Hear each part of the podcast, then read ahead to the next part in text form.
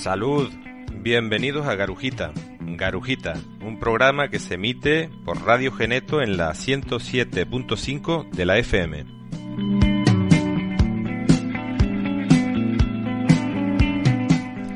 Te lo recordamos, el 24 del próximo mes, el 24 de noviembre, es la manifestación anual de Asamblea por Tenerife, APT, en defensa del suelo rústico y del medio ambiente. Es su lema, pero como siempre abierto a todas las reivindicaciones populares de todos los barrios y pueblos de la isla.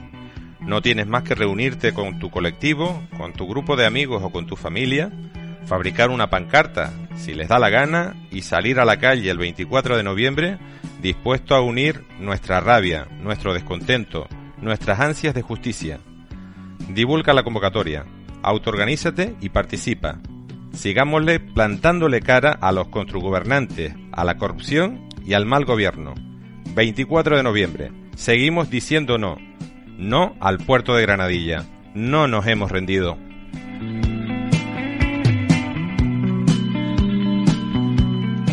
Hoy tendremos un especial apartado dedicado a la memoria histórica libertaria y noticias y comentarios de la actualidad. Traemos ecos, los de todos aquellos que nos negamos a rendirnos, que resistimos, de los que, a pesar de los pesares, nos sabemos invencibles.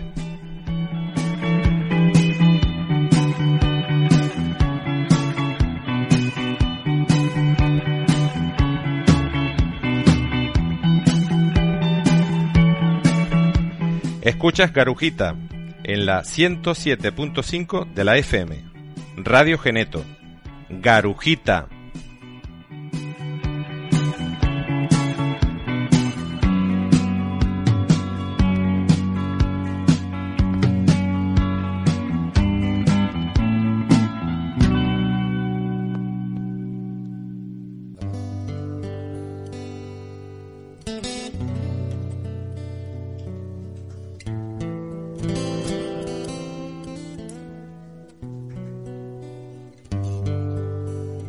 Madrid 1937.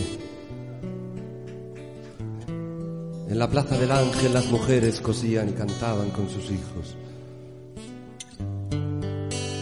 Después sonó la alarma y hubo gritos, casas arrodilladas en el polvo, torres hendidas, frentes escupidas y el huracán de los motores fijos.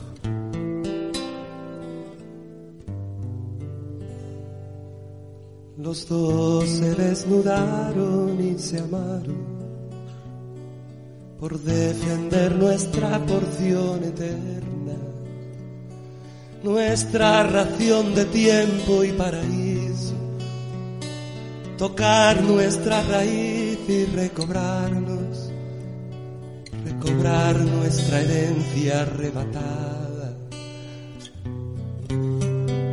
de vida hace mil siglos. Los dos se desnudaron y besaron, porque las desnudeces enlatadas saltan el tiempo, son invulnerables. Nada las toca, vuelven al principio. No hay tú ni yo, mañana, ayer ni nombres verdad de dos en solo un cuerpo y alma, o ser total, o ser total, o ser total, o ser total, o ser total.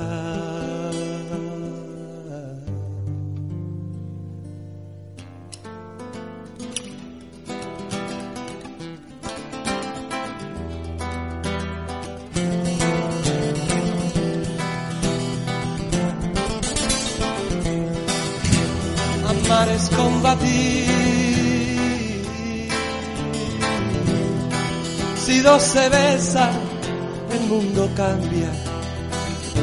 Encarna los deseos, el pensamiento encarna, frotan alas en las espaldas del esclavo.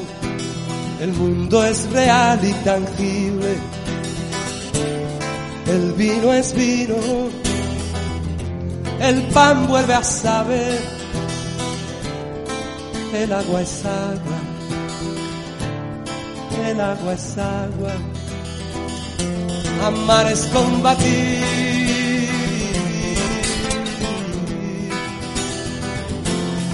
Es abrir puertas dejar de ser fantasmas con un número, a perpetua cadena condenado por un amo sin rostro, por un amo sin rostro, por un amo sin rostro, por un amo sin rostro.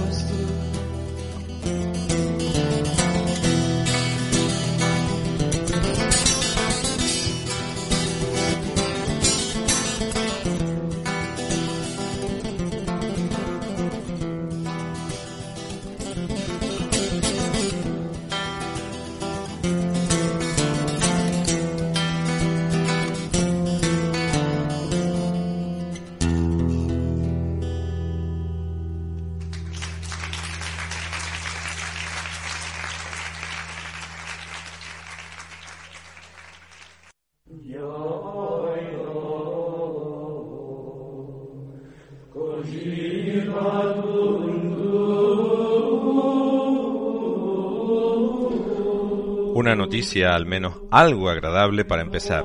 La apostasía es una acción por la que los que fueron bautizados han pedido ser borrados de la Iglesia Católica.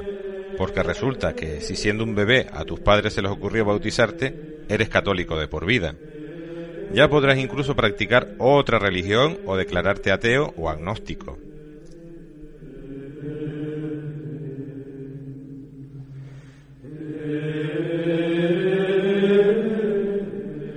Varios son los años en los que se han ido haciendo en varios sitios sometidos al Estado español apostasías colectivas o individuales. Pero siempre la Iglesia Católica había hecho caso omiso a esa petición de quienes no se consideran ni quieren pertenecer a la Iglesia del Papa de Roma. Pero he aquí que un apóstata valenciano recurrió a los tribunales y el Tribunal Supremo acaba de fallar que, aunque no se le borre de los archivos eclesiales, sí que la Iglesia Católica ha de anotar en su registro bautismal que ya no quiere pertenecer a la Iglesia. Este es el primer caso que sepamos. La sentencia se basa en la protección de datos.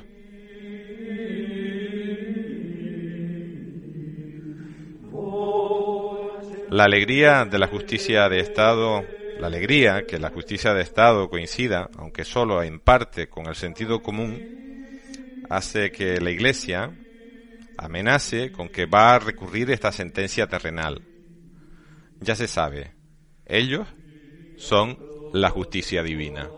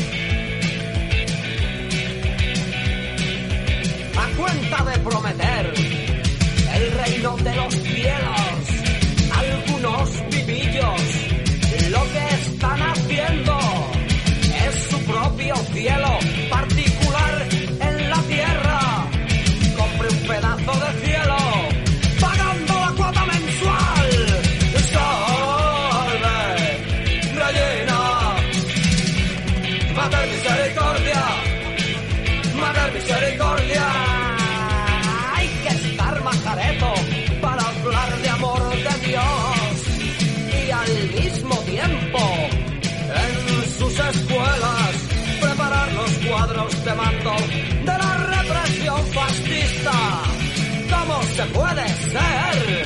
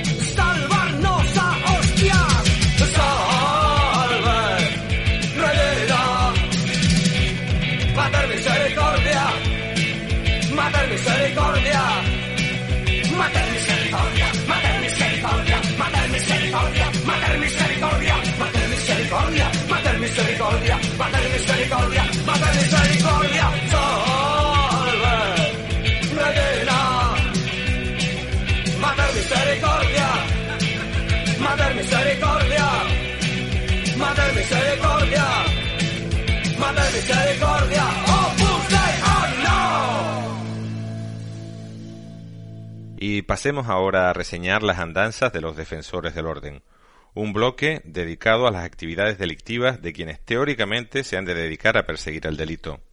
Hablamos, como no, de los cuerpos de seguridad del Estado en Canarias. Comencemos. El juzgado de instrucción número uno de San Cristóbal de la Laguna ha condenado a un picoleto que ejercía su, llamémosle oficio, en el aeropuerto de los Rodeos como autor de una falta de vejaciones a la pena de 20 días de multa con una cuota de 10 euros, es decir, traduciendo serían 200 euros, haciéndole saber que por cada dos cuotas impagadas cumplirá un día de privación de libertad. No obstante, también refleja que contra esta sentencia podrá interponerse un recurso de apelación en el plazo de los cinco días siguientes a su notificación.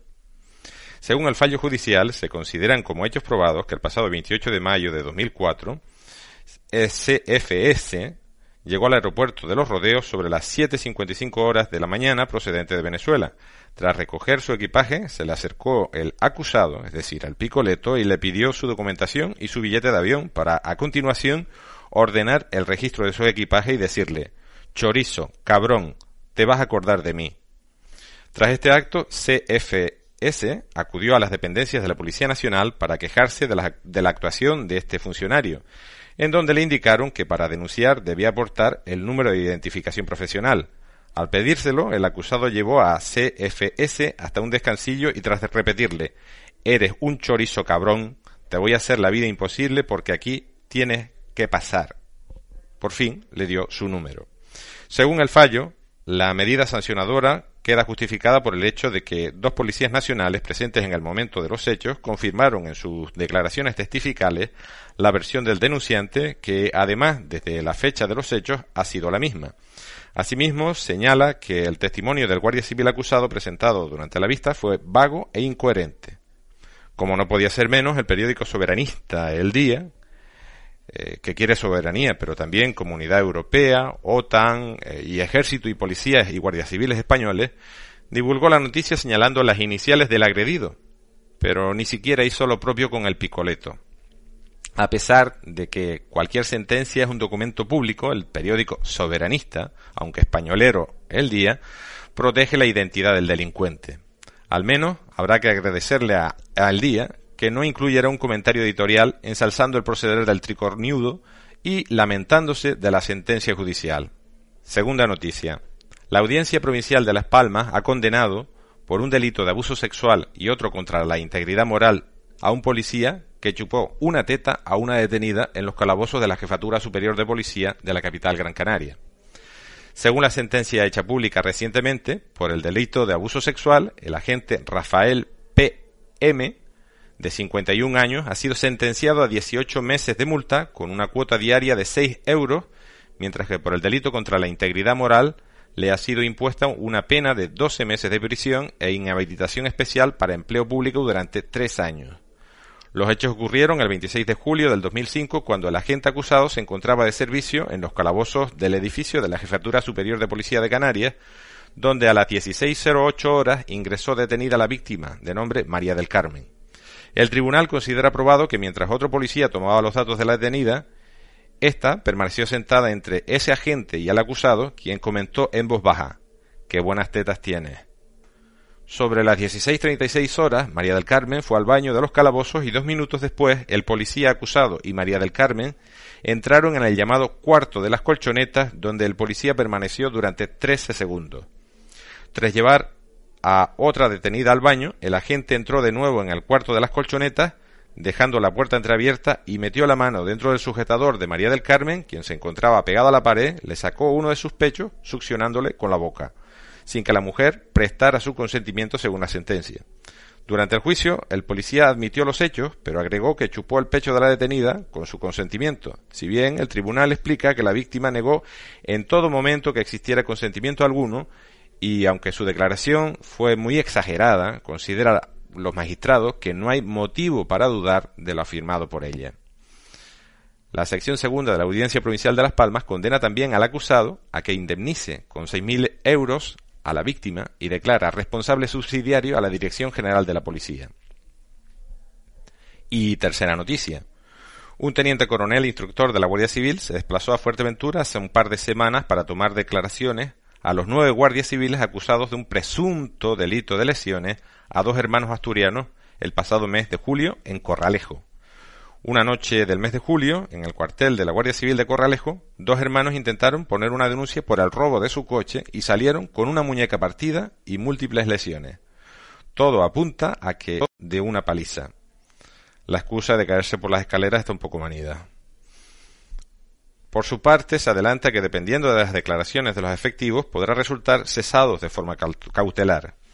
Como deja claro el abogado del hermano mayor, ambos pudieron ver las caras a todos y cada uno de sus agresores durante la aproximadamente media hora que se extendió la baliza.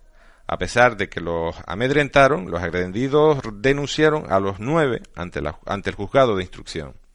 El letrado del hermano mayor está planteándose ampliar la denuncia a un presunto delito de abuso mm, de la autoridad, puesto que fueron los propios agentes de seguridad del Estado quienes agredieron a los dos ciudadanos, la implicación de tantos efectivos se debe a que la paliza se produjo en el momento del cambio de turno en el cuartel de Corralejo.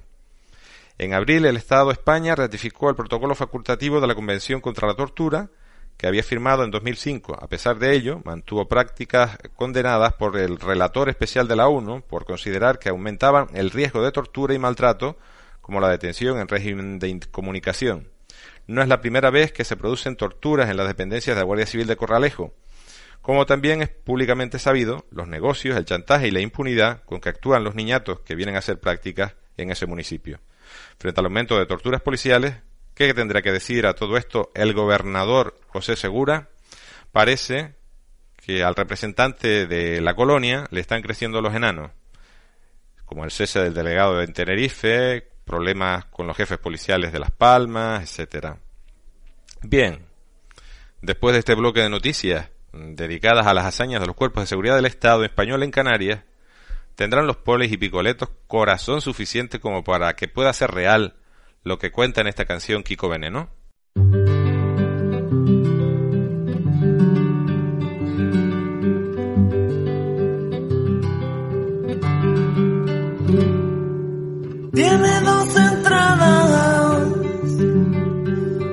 Estreno esta noche en el teatro nacional. Ponen una obra y una que a Federico no le dejaron estrenar.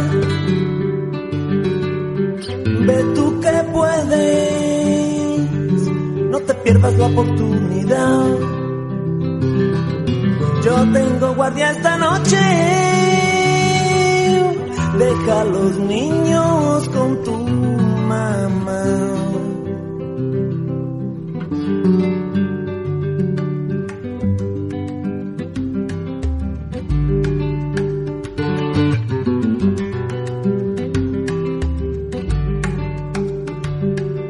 Y ella vuelve pronto y sola, no sabe qué hacer sin él no sabe qué hacer con el cuerpo. Viven en la casa cuartel.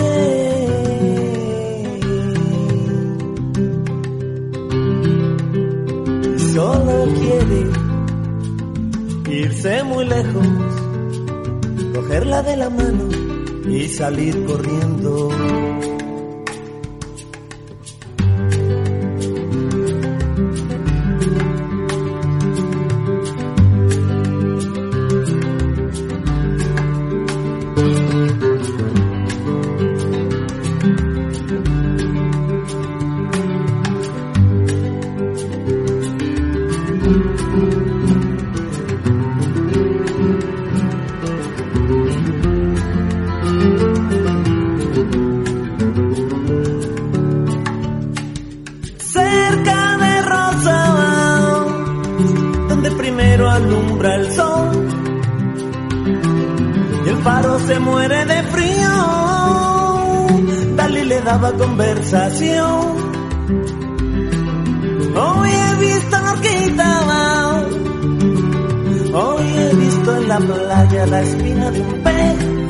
Rosado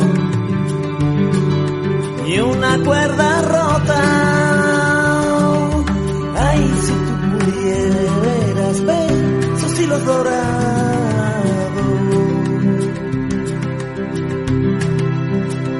Y solo quiere irse muy lejos, cogerla de la mano y salir corriendo. Y solo quiere muy cogerla de la mano y salir corriendo. Y solo quiere irse muy lejos, cogerla de la mano y salir corriendo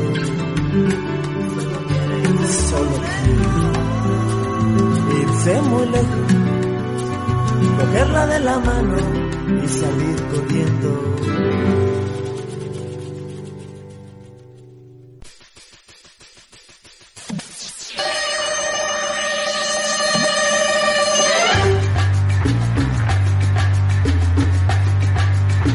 El que fuera presidente del gobierno de Canarias, Momo Saavedra, cuya concurrencia a las elecciones municipales de Las Palmas de Gran Canaria logró desbancar al PP del ayuntamiento y convertirse en alcalde, se ha destapado con unas declaraciones a la prensa que a muchos les resultó sorprendente.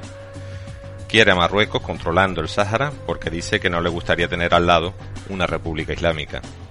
Y rechaza la nimia ley de memoria histórica porque hay temas muy sensibles y la experiencia aconseja no hurgar mucho en el pasado, dice Momo. Otra vez con el miedo, otra vez metiendo miedo. Las posiciones de Saavedra se escoran cada vez más a la derecha a medida que vive su senectud. ¿Serán cosas de viejo chocho? Los aires de renovación que parecía impulsar López Aguilar se ven torpedeados por declaraciones de viejos elefantes como Saavedra, más propias de los primeros años tras la muerte de Franco que de los tiempos actuales donde el personal en un amplio espectro, se cuestiona la continuidad de instituciones heredadas del franquismo como es la monarquía. Entre las declaraciones de Saavedra y las imputaciones de alcaldes como el del Rosario, Macario Benítez, y los primeros mandatarios municipales de Granadilla, González Cejas y de Icó, Cheito, el PSOE parece tocado de ala para comerse algo más que las migajas en unas elecciones que están a escasos meses vista. Razón de más para seguir rechazando el posibilismo imposible e impulsar la consecución real de la utopía. Nuestro modelo de cambio social, nuestro sueño, será para los ingenuos una utopía, pero la democracia delegada, la democracia representativa, es una quimera defendida que, para provecho de pocos, necesita ser creída por los ingenuos.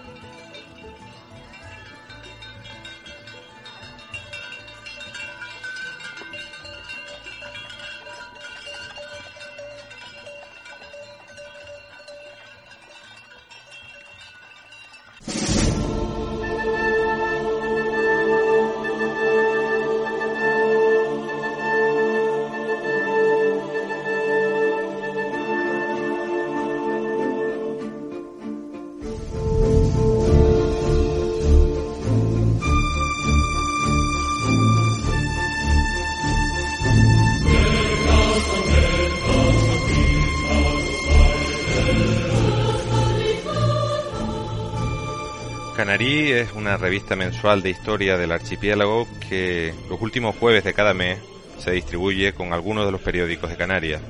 El último número aparecido incluye un artículo de Raquel Pérez Brito con algunas notas biográficas de Isabel Hernández, Isabelita, una militante anarcosindicalista que fue testigo y protagonista del devenir de las islas a lo largo del siglo XX, con su monarquía, su dictadura de Primo de Rivera, la Segunda República, la dictadura franquista y la pseudo-democracia de los herederos del franquismo con el restablecimiento de la monarquía. Murió en 1983 cuando contaba 74 años. Para los que llevan unos añitos en sus costados y canitas en sus cabezas, recordarán a Isabelita en los primeros mítines obreros en los que pomposamente se llamaba el Palais Royal, donde hoy se encuentra el Centro de Arte La Recoba en Santa Cruz. Tenía un verbo apasionado, transmitía plena emoción y dulzura. Recordando su pasado laboral, se dirigía a las mujeres tabaqueras que, antes del hundimiento de la industria en la isla, era un colectivo de importancia. A ellas se dirigía y reclamaba su concurso en la lucha social, en la mejora de sus propias condiciones laborales y de vida. Chiquita, Isabelita tenía la capacidad de llegar directamente al corazón en sus intervenciones mitineras. Levantaba el ánimo y la gente la aplaudía a rabiar. Destilaba ternura. Era la querida abuela de las obreras y de los obreros. En el día de hoy tenemos a dos personas que nos hablarán de Isabelita. Hablamos primero con la autora del artículo, Isabel Hernández Marichal, los procesos revolucionarios desde la vida cotidiana. Hablamos con Raquel Pérez Brito. Buenas tardes, Raquel. Hola, buenas tardes. En el eh, número anterior de Canarí se publicó una biografía de otra mujer, Josefina de la Torre, poeta de familia acomodada, muy reconocida en la época y con posterioridad. Pero nada se habla en Canarias, trabajadoras de las que lucharon cuerpo a cuerpo por los derechos vitales de todas las mujeres. ¿Por qué tiene sentido una biografía de un personaje como Isabel Hernández Marichal? Precisamente por la misma introducción que acabas de hacer, porque de las pocas mujeres que han sido destacadas en Canarias, en la historia social de Canarias, precisamente las mujeres que son una gran mayoría, que son las de la clase trabajadora, son las que menos eh, papel juegan en esa historia, ¿no? menos papel destacado. Eh, como bien comentabas en el anterior número de Canary, salió precisamente una biografía de Isabel de la Torre, que sin, de Josefina de la Torre, perdón, que sin quitarle ningún tipo de mérito, no dejaba de ser una persona perteneciente a la burguesía y relacionada con los ámbitos políticos de la época, incluyendo la época franquista. Y es destacada, reconocida incluso por el gobierno canario actual, pero después han habido otras muchas mujeres que hicieron tanto, no voy a decir más, pero bueno, por lo menos tanto como pudo hacer Josefina La Torre, y no desde un ámbito literario, sino desde un ámbito personal y desde un ámbito eh, pasional, jugándosela con todas, y sin embargo no han tenido ese capítulo en la historia. ¿no? Por eso tiene sentido sacar del anonimato a un personaje como Isabel, que podría haber sido cualquier otra, podría haber sido Carmen Goya, podría haber sido cualquiera, ¿no?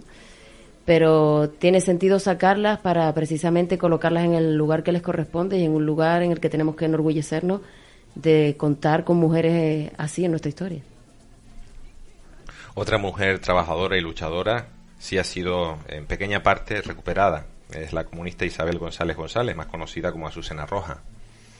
Además de compartir nombre y vida sindical, esta Isabel con los socialistas y luego con comunistas, ¿qué similitudes y diferencias hubo entre las vidas y luchas de ambas Isabel? Isabel González, Azucena Roja, impulsó la creación de las juventudes feministas, femeninas, perdón, socialistas en Tenerife.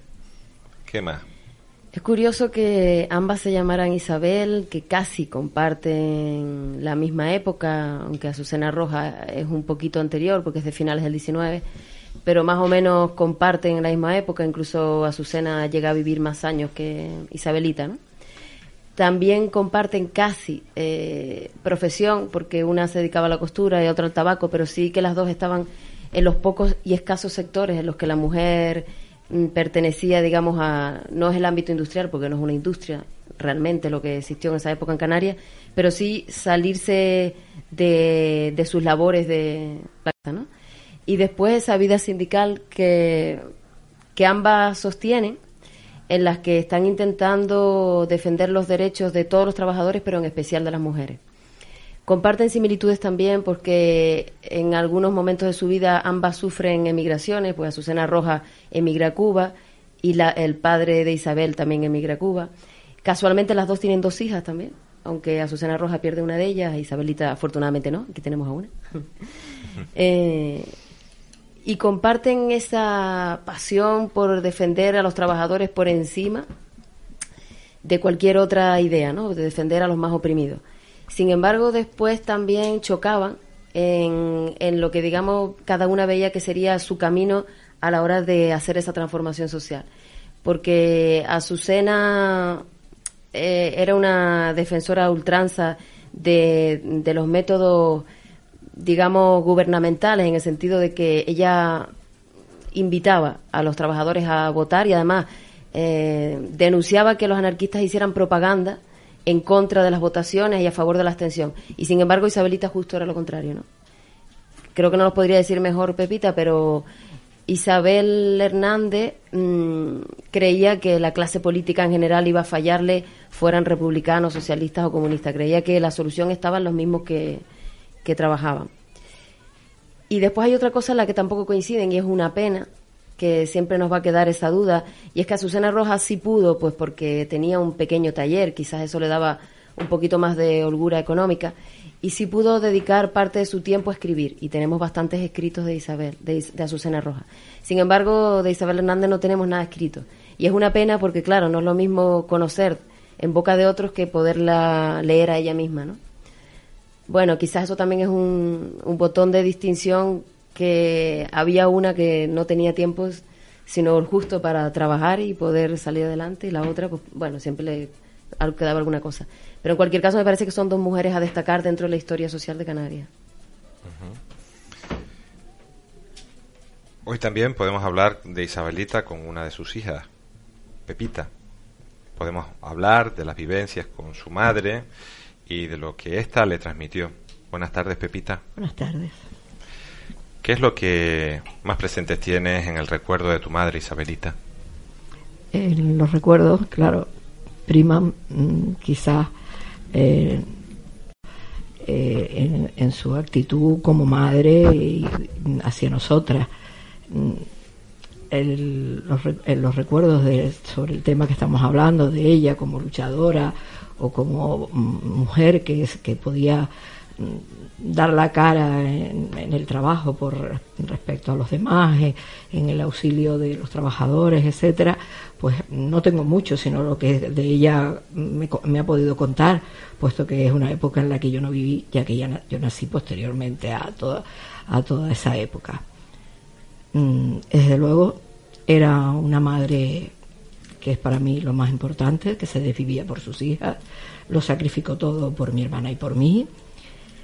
Y incluso eh, cuando tuvo la ocasión, una vez pasado el franquismo, de poderse incorporar de nuevo al sindicato y a, a lo que ella más aspiraba, eh, primero contó con nosotras, sí, porque siempre, en ningún momento quería ella que podernos perjudicar en lo más insignificante.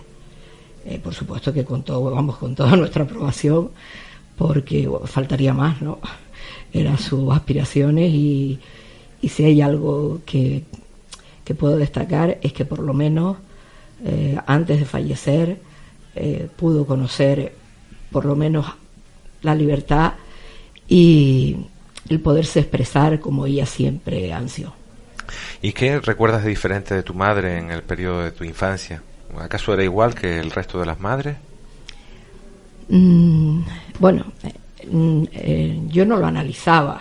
Hoy, cuando lo pienso y comparo eh, a otras personas, a otras mujeres de mi edad, pues sí me doy cuenta de que efectivamente era un poco diferente. Quizás en primer lugar porque en mi, en mi casa eh, al no vivir mi padre con nosotros, puesto que él emigró a Venezuela, eh, y vivir en un mundo de mujeres, pues no conocí esa, esa figura eh, del hermano o del padre paternalista o que puede imponer eh, eh, sus decisiones a los, que, a los que viven con él. Siempre mi madre, antes de corregirnos o, indicarnos algo, lo que hacía era primero compartir su opinión con nosotros y dejarnos la libertad de decisión. Por el artículo de Raquel, eh, sabemos que Isabelita era de origen gomero, pues nació en Hermigua, pero con 12 años ya estaba en Tenerife, a donde ya se había trasladado y trabajaba como tabaquera. Recordaba Isabelita ese tempranísimo y podemos añadir que también cruel por cortar parte de la infancia estreno laboral. Sí, sí lo que lo recordaba, mm, pero nunca lo recordaba como algo trágico realmente. Hablaba a veces más de que su hermana había empezado todavía más pequeña que ella a trabajar. Mi tía, ella, su hermana, empezó a trabajar cuando tenía nueve años. Entonces, ella hablaba más del mérito de su hermana que realmente de, que para ella hubiese sido algo trágico empezar a trabajar desde esa edad. Cuando Isabelita se integra en la CNT a los 16 años, eh, al tiempo se despierta también en ella las ansias de aprender, de saber y se dedica de esa manera a leer. Siguió luego leyendo durante toda, durante toda su vida y ¿qué fue, qué, es lo que te decía de los libros, de la cultura en general? ella, mm, eso era una parte muy importante para ella. Eh, siempre ansiaba que nosotras adquiriésemos conocimiento, cultura, eh, porque ella realmente siempre además lo decía a sí misma que ella estaba enamorada de la cultura. Eh, cuando nosotras éramos pequeñas, ella trabajaba muchísimo porque bueno, se ganaba muy poco y encima ella tenía muchas dificultades para conseguir un trabajo durante mucho tiempo. Y bueno, mm, lo que hacía es que para poder mm, tener acceso a esa necesidad de, de, la lectura y de la poesía, porque le gustaba muchísimo, etcétera, lo que hacía es que delegaba en nosotras esa lectura mientras ella hacía la comida, planchaba, lavaba, etcétera, eh, y nosotras éramos las encargadas de leer en voz alta para ella poder escuchar lo que leíamos. Qué curioso. Durante la Segunda República, Isabelita ya es una de las más apreciadas mitineras de la CNT. Así interviene en el mitin del primero de mayo de 1936 en la Plaza de Toro.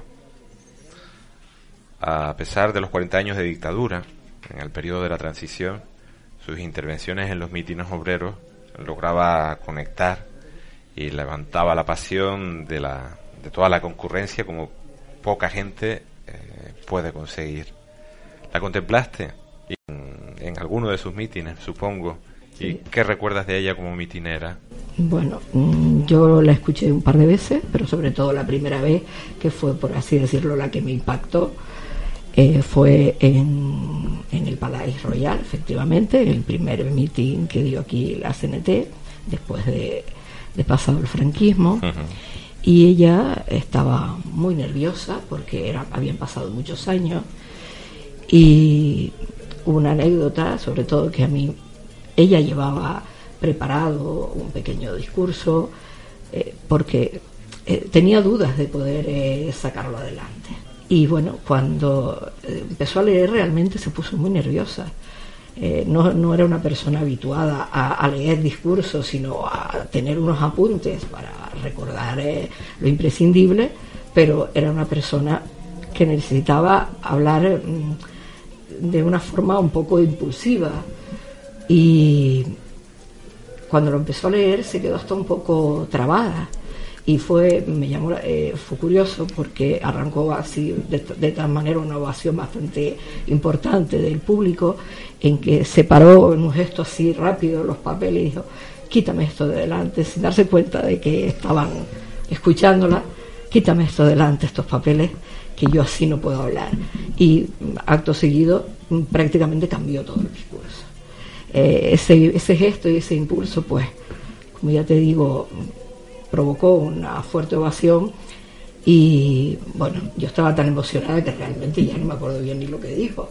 Sí, me acuerdo que mm, basó ese discurso en, la unidad sindical de los trabajadores, que para ella eso era primordial, y creo que no lo hizo mal del todo. ¿Puedo...? Sí, cómo no.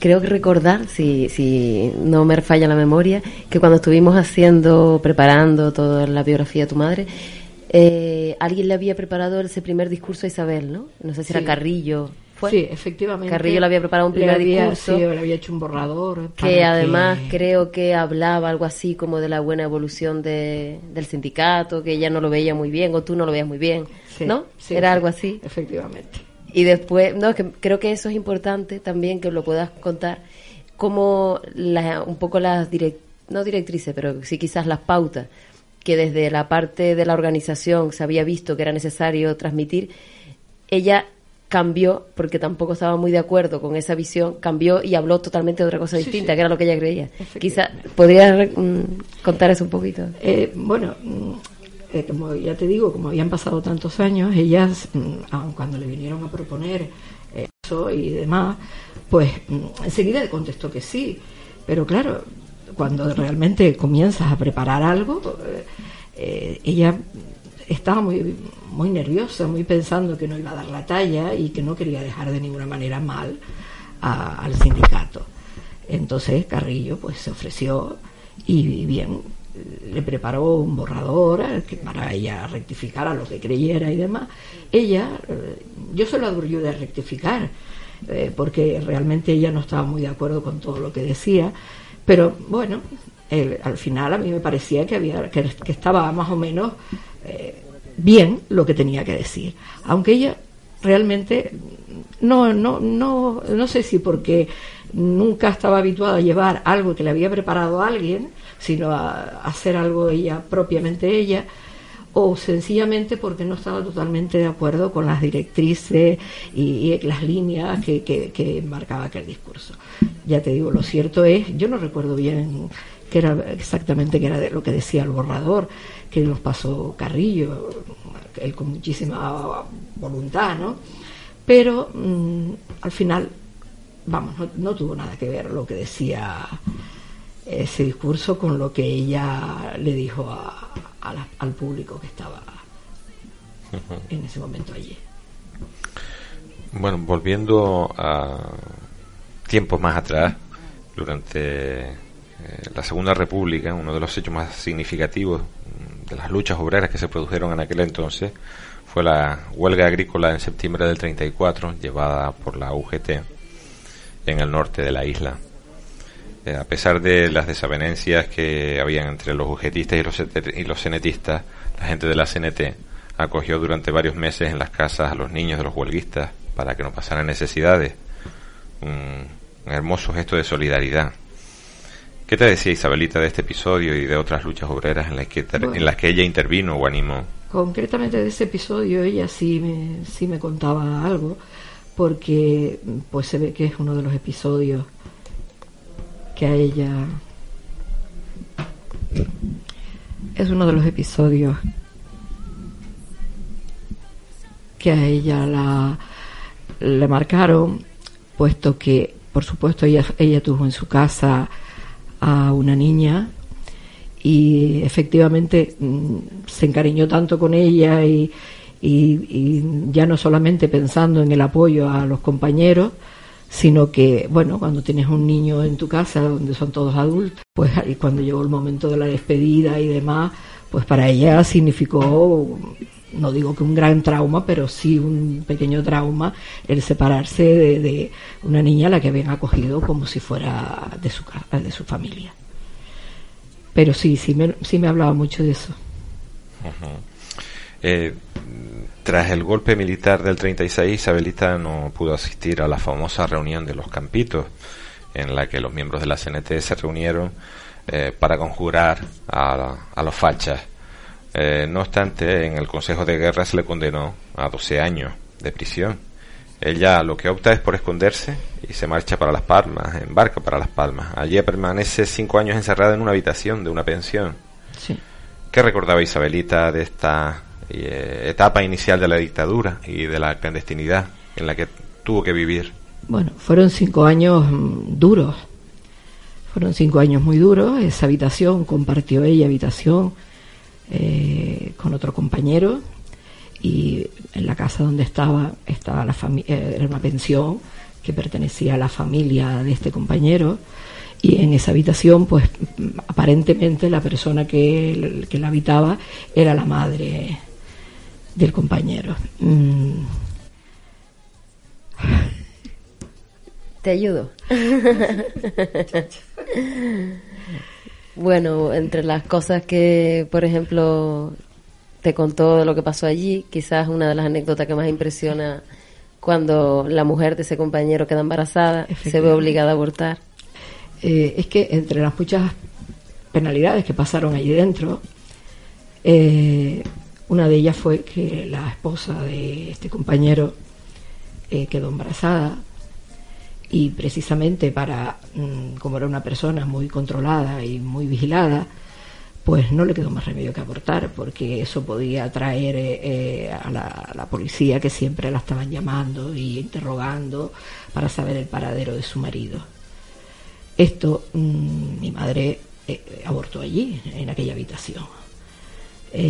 A mi madre esto la marcó muchísimo y la marcó, mm, aunque siempre defendió ese aborto, porque mm, consideró que era necesario pero sí la marcó porque quedó con la, siempre con la idea que ninguna mujer aborta, mm, vamos, por capricho, ni por sencillamente, porque si, lo hace sencillamente porque no le queda más remedio. Y entonces eso hizo que ella fuera una partidaria total mm, de la educación sexual de la mujer, del conocimiento de los anticonceptivos, eh, y que siempre estuviera preparada para no tener que pasar nunca ese trance. Posteriormente a ella le costó un tiempo ser madre y, siguió, eso la reafirmó más en su opinión. Isabelita eh, suplanta la identidad de su hermana y así sale a la calle y, trabaja. Luego se rejunta con tu padre con Blas Pérez Sicilia, y de esa unión nacen dos hijas, tú y tu hermana Nieve. ¿Qué ideas tenía tu madre sobre el amor, sobre las relaciones de pareja? Ella, mm, a pesar de, que cuando empezó a militar en el sindicato era prácticamente una niña, es un tema que le interesaba muchísimo y se documentó muchísimo en el tema de las relaciones humanas, de la sexualidad y era una mujer de un pensamiento libre. Ella, la relación con mi padre, aunque él se marchó para Venezuela y no volvió, no volvió porque justo cuando él pensaba volver, aunque ya la relación de ellos se había acabado, falleció, con lo cual nunca volvió de Venezuela. Eh, ella, a pesar, de siempre Mm, se mantuvo en el compromiso que adquirió con mi padre en su día, pero mm, lo hizo libremente, no por lo que dijera el mundo, la sociedad. Eh, quizás lo único, lo único que le hubiese importado es lo que opináramos mi hermana y yo. Y para terminar, ¿qué, ¿qué particularmente es lo que recuerdas en los últimos momentos de, su vida que pusiera especial empeño tu madre en transmitirte, en transmitirle a ustedes, a sus hijas? Bueno, ella siempre lo que nos transmitió es que teníamos que ser mm, libres para elegir. No nos inculcó ni sus ideas ni ninguna otra. Nos abrió un campo y nos dijo que, o sea, era partidaria de que fuéramos plenamente libres de elegir, exactamente igual que ella había hecho. Gracias a Pepita, gracias también a Raquel por acompañarnos hoy y darnos testimonio de Isabelita, la entrañable Isabelita, la mejor mitinera anarcosindicalista que se recuerda en Tenerife. una mujer que vivió con la dignidad de una obrera. Gracias a la contribución de nuestras invitadas, también nosotros aportamos a que el recuerdo de Isabelita siga vivo, a que siga siendo faro de nuevas generaciones, de aquellos que ansían, como lo hacía ella, cambiar la sociedad por otra más justa, pero también en lo inmediato y cercano, experimentar desde ya y sin esperar auroras revolucionarias otras formas de vida, hacer, en suma, la revolución en la vida cotidiana. Por cierto, si alguien quiere una copia del artículo de Raquel, no tiene más que solicitarlo a nuestro correo electrónico garujita.hotmail.com. Blessed Arasan and Sergeant Garcia. Come to the road with the roots and the culture Tell them. Tú me estás hablando de la revolución Pero yo quiero que me hables de tu revolución. Tú me estás hablando de la revolución Pero yo quiero que me hables de tu revolución. Mi revolución es perpetua Nada sigue igual, no hay creación perfecta. No te das cuenta, somos poca cosa. El movimiento no conoce la pausa. Todo everybody viene a bailar, todo el mundo viene a cantar. Dile a tu papá, dile a tu mamá, que everything's gonna be alright. Tú me estás hablando de la revolución, pero yo quiero que Tú me estás hablando de la revolución, pero yo quiero que me hables de tu revolución. Me fui caminando para las cuatro direcciones, acabé con mis ideas y mis ilusiones. Me limpió la vida del peso de mis errores. Ahora les doy la palma y veo los colores. Hay gente por la calle, se visten con disfraces, se quitan la careta y se le ven los dientes. Otros parecen brutos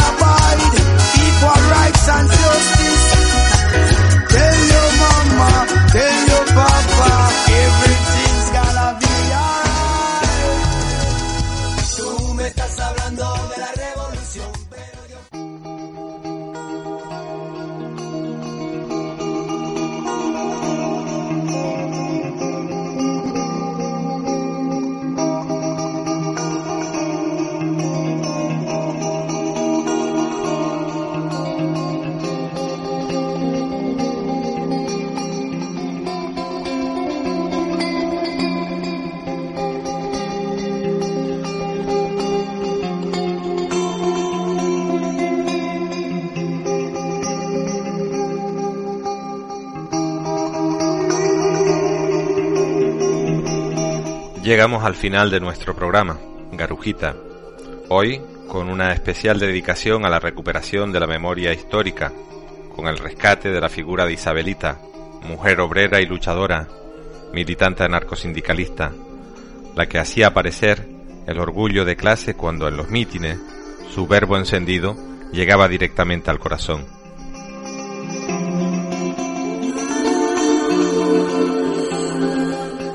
Hemos trasladado el eco de aquello que no quieren que sepas, pero que tú quieres escuchar. Garujita.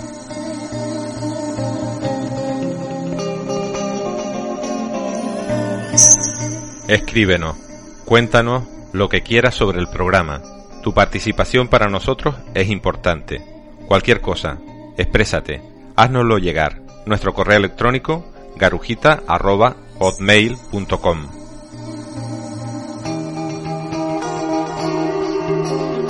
a veces se nos olvide de mencionarlo, en los controles siempre se encuentra Juan Carlos. Él hace el milagro para que esto pueda llegar a ti. Garujita. Somos, ya lo sabes, lo que no nos rendimos, los que, a pesar de ser derrotados, no sabemos invencibles. Garujita, Radio Geneto, en la 107.5.